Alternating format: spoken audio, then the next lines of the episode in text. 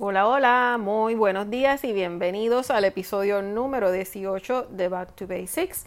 Mi nombre es Lisbeth Araujo y hoy estamos hablando o continuamos hablando sobre los errores que cometemos los empresarios. Sí, son muchos.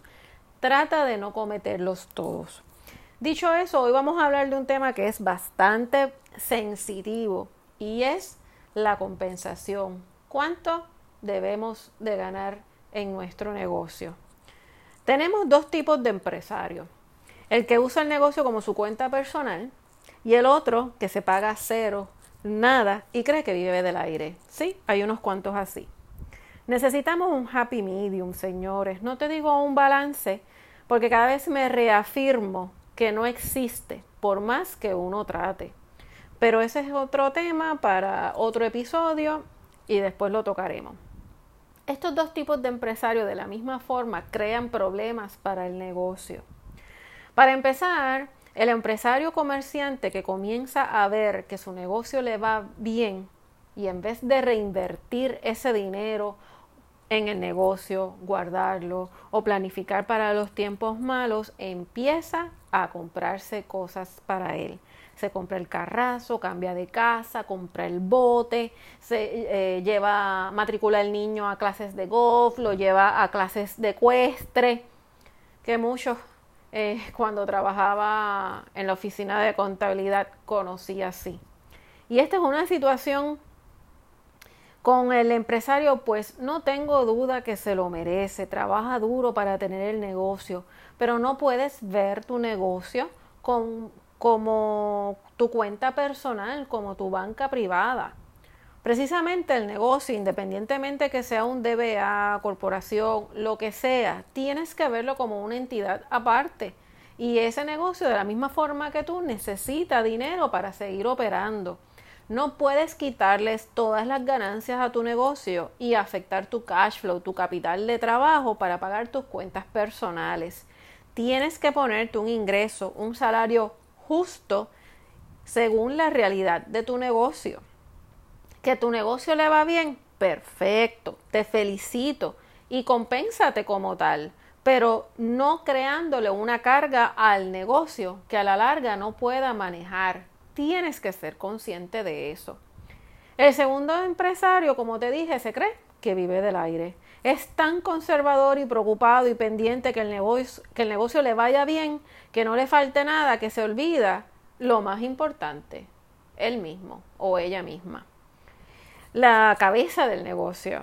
Tienes que verte como un empleado más y hacerte un cheque de la misma forma que se lo haces a un empleado, a un suplidor, a un contratista.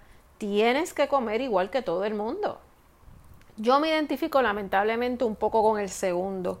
En mi primer negocio tuve una oficina de contabilidad por 12 años, tenía mi salario como un empleado más eh, un, salario de acuerdo obviamente con las operaciones del negocio, pero en mi segundo round de negocio, eh, este, cuando no tenía un balance al cual no me sentía cómoda, pues la primera que recibía un corte de salario era yo.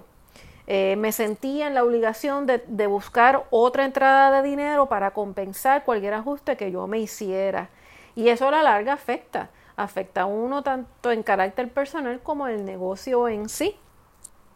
Está bien que nosotros monitoreemos nuestros negocios y si hay veces que tenemos que hacer ajustes, pues mire, lo tenemos que hacer. Pasa todos los días en la aventura de tener un negocio, pero no seamos tan rápidos en bajarnos a nosotros mismos podemos afectar las finanzas personales en lo que tratamos de arreglar el negocio y eso no resuelve nada, solo has movido el problema de un lado al otro. Así que hay que ser bien cauteloso, en especial en los primeros años. Ten reservas para momentos malos, ve monitoreando tu ingreso. Tranquilo que tu aumento va a llegar. Se supone porque la idea del negocio es que ganar dinero. So, tenemos que tener claro en ese, en, ese sentido.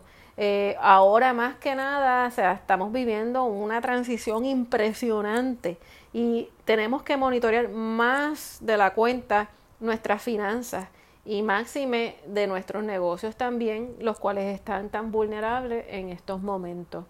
Así que recuerda siempre seguirnos en las redes, dale like, share, suscríbete en nuestro podcast para que te pongas al día con nosotros y escuches nuevos consejos e ideas de cómo manejar mejor tu dinero.